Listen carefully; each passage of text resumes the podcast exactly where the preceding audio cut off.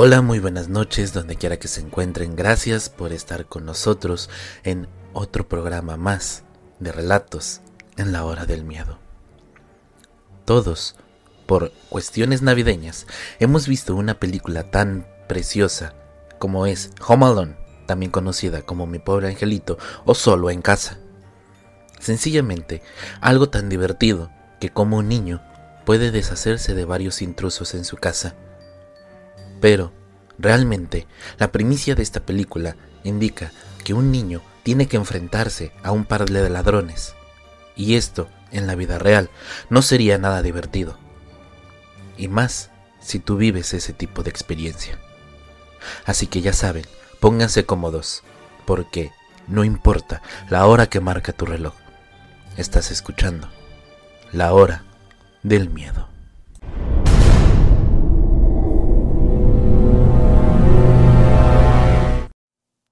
Cuando era niño, bueno, joven adolescente, frecuentemente pasaba los sábados en la noche cuidando a mis hermanos. Como el mayor de tres hermanos, asumí esta responsabilidad sin paga ni agradecimiento digno de mención. Simplemente se esperaba de mí. Uno de mis aportes a la familia. Cuidé de los niños con tanta frecuencia porque bueno, mis padres lo necesitaban. Habían tenido problemas matrimoniales en el pasado y su consejero les había dicho que deberían de tener una cita semanal. Ya saben, revivir la magia, revivir la llama. Todas esas cosas buenas. Y sí, era horrible que me robaran una noche de mi fin de semana, pero no era gran carga. Mis padres estaban más felices de lo que habían estado en mucho tiempo y ambos parecían realmente emocionados de tener una cinta nocturna cada semana.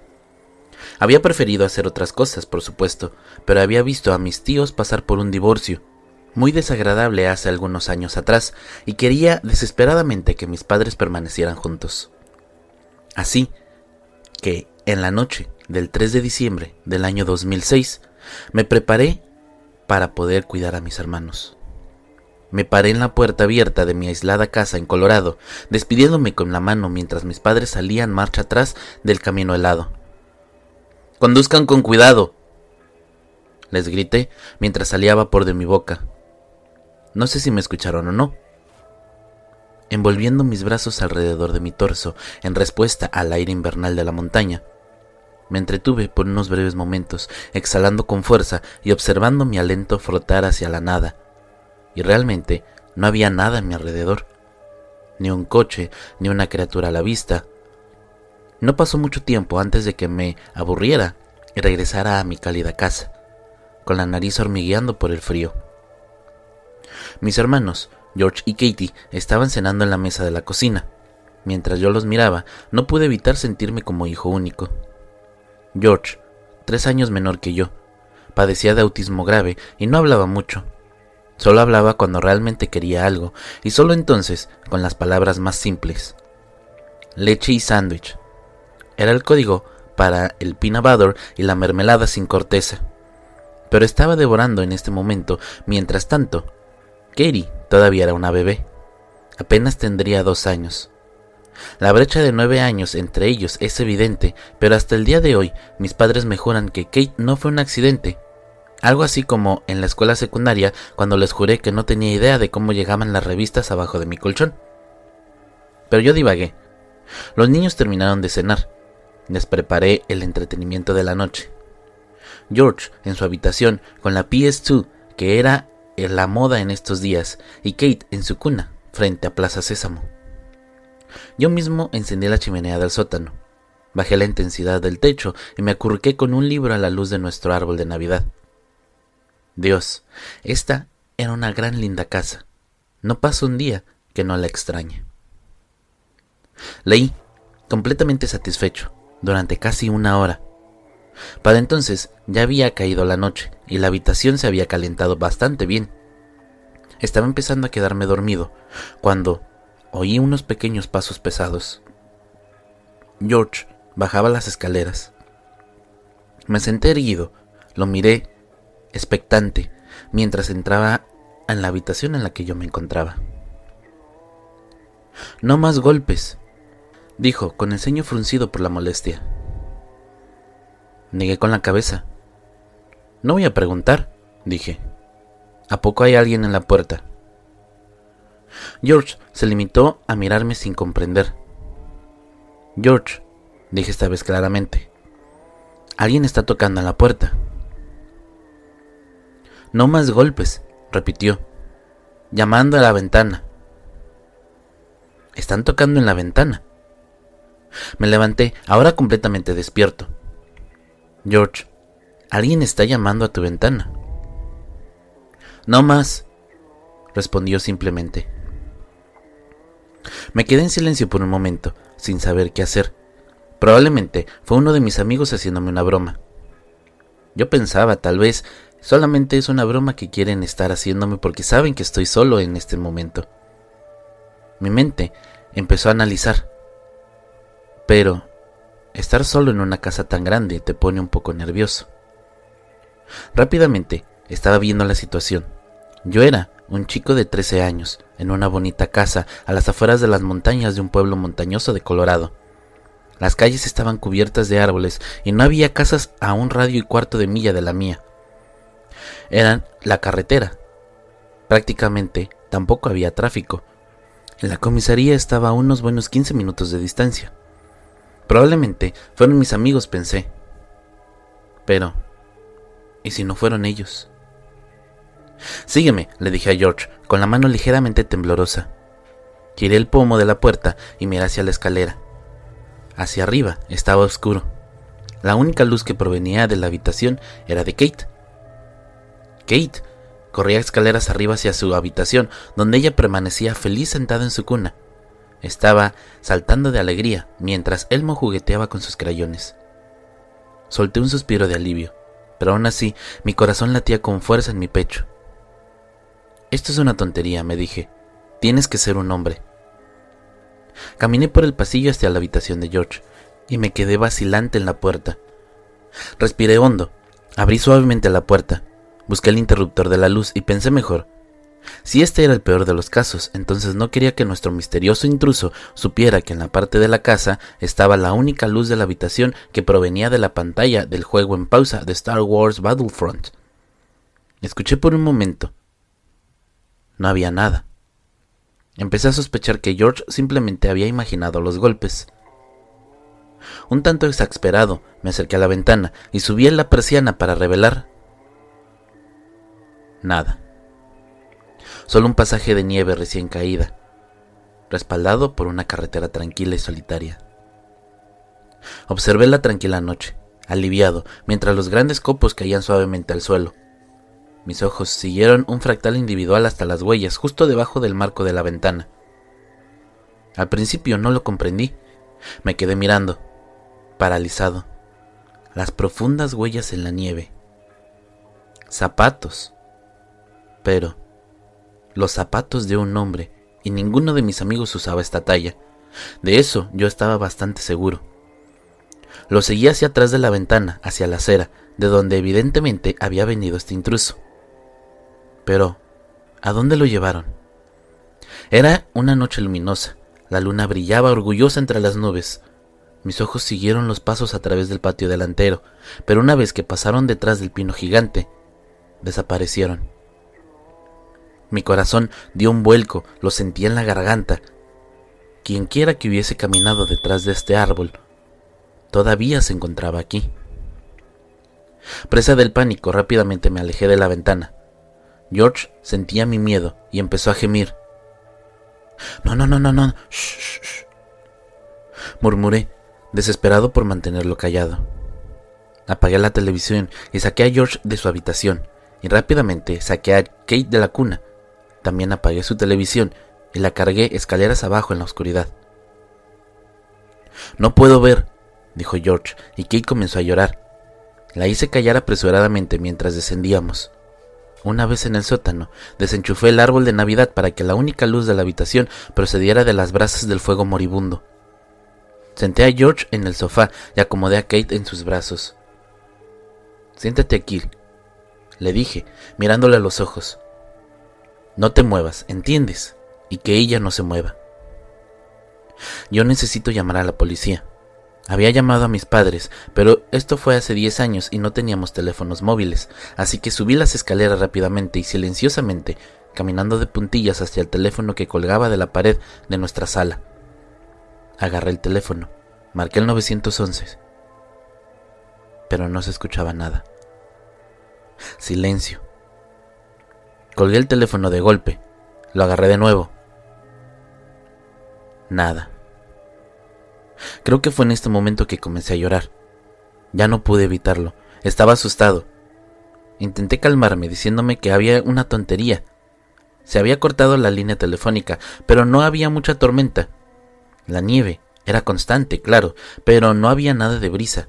Ciertamente nada que pudiera haber desactivado nuestro teléfono. Tentativamente entré en la habitación de Kate y miré por la ventana. Mi primera mirada fue hacia el árbol por supuesto, donde las huellas se habían detenido antes. Pero esta vez continuaron. En algún momento, mientras llevaba a mis hermanos escaleras abajo, quienquiera que estuviera en el árbol se había movido.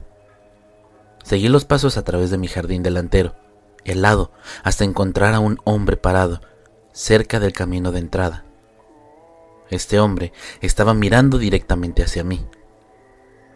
Mi respiración se detuvo me quedé congelado en el lugar. Este no era uno de mis amigos. Nunca antes yo había visto este hombre, pero él me estaba mirando con una inquietante falta de expresión. Llevaba un jersey de cuello alto negro, pantalones negros. Realmente una solitaria mancha oscura sobre todo un manto blanco más puro que la nieve. Mis ojos nunca abandonaron los suyos, y los de él jamás abandonaron los míos. Nos quedamos quietos, mirando en silencio, durante lo que pareció una eternidad. Mi corazón latía con fuerza en mi pecho y sentí náuseas. Por primera vez, mirando los ojos de este hombre desde lejos, comencé a considerar la posibilidad de mi muerte. Pensé en el hermano de mi papá, que había fallecido en un accidente cuando tenía once años.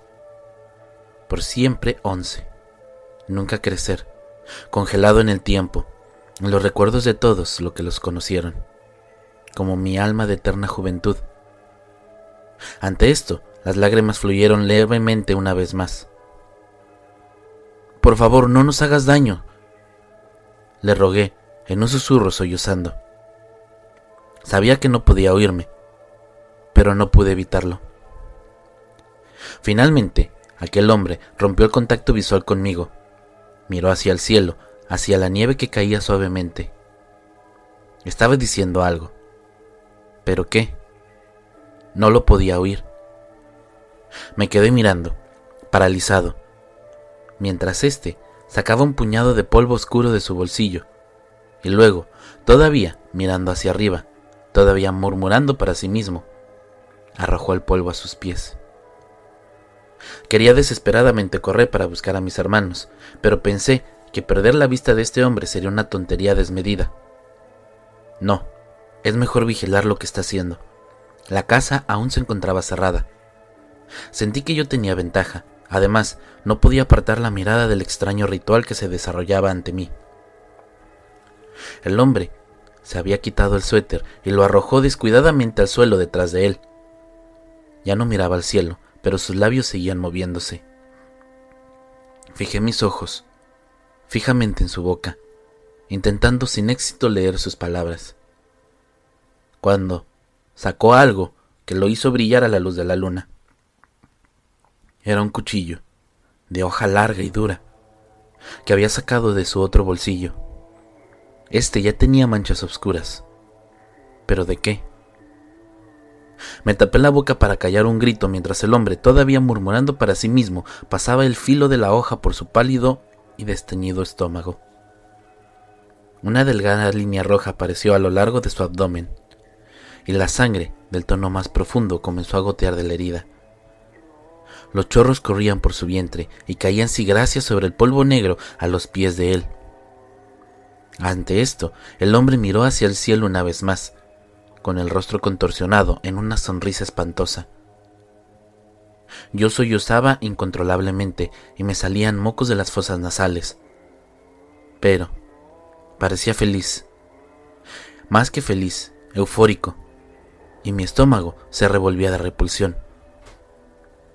Este hombre estaba en éxtasis. Observé, casi fascinado por este extraño desarrollo, cuando el rostro del hombre cambió de repente. Me miró directamente una vez más y sus ojos parecían trastornados. Aún, agarrando aquel cuchillo, comencé a correr directamente hacia mi ventana.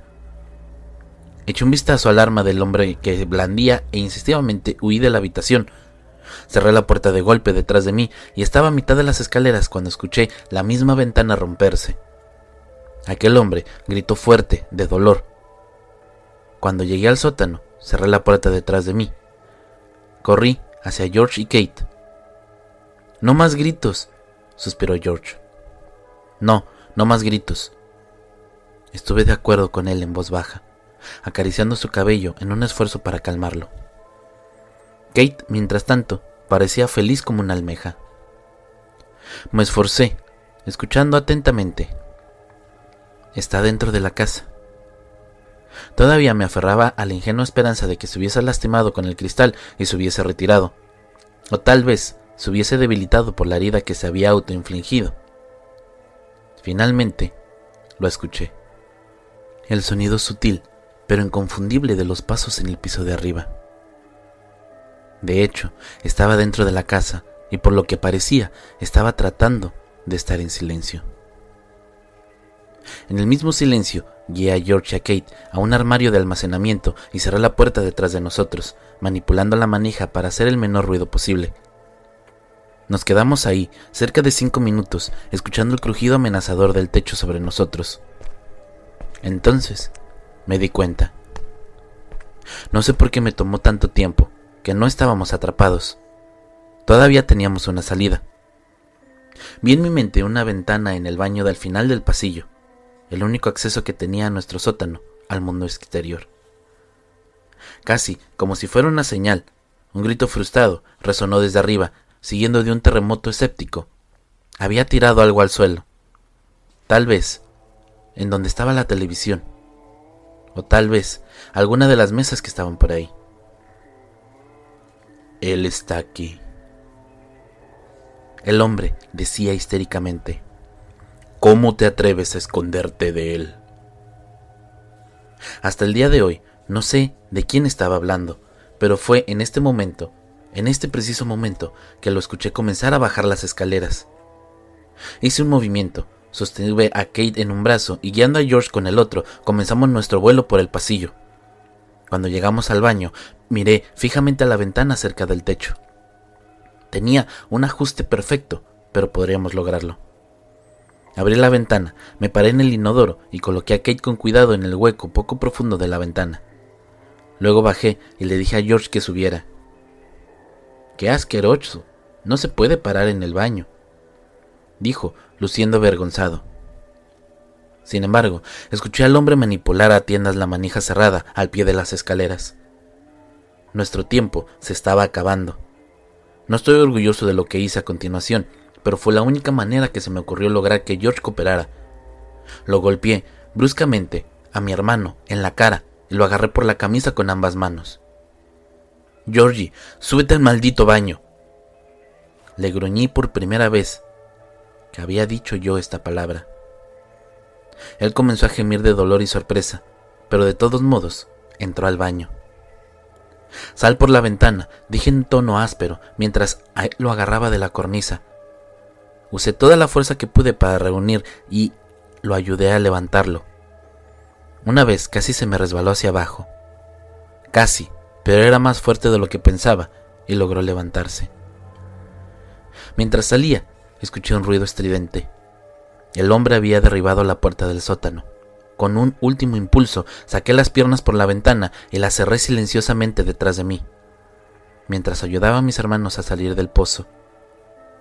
Yo escuchaba un último grito angustiado de aquel hombre amortiguado a través del panel de vidrio. ¿Por qué se esconden de él? Frío, gritó George mientras lo conducía descalzo a través de la hierba nevada. Presa del pánico, lo hice callar, pero fue inútil. En este momento, él y Kate estaban llorando bastante fuerte. Mi única esperanza era alejarnos lo más posible de casa. Escuché un estrépito lejano desde el interior de la casa y aceleré el paso.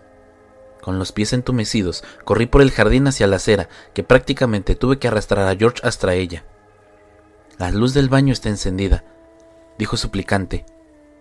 Está obsesivo por apagar las luces y aparatos electrónicos antes de irse, y tenía razón. Habíamos dejado encendida la luz del baño con las prisas. Lo ignoré. Nos aproximáramos por el pavimento helado, pisando piedras y palos afilados, y ni siquiera lo comprendíamos.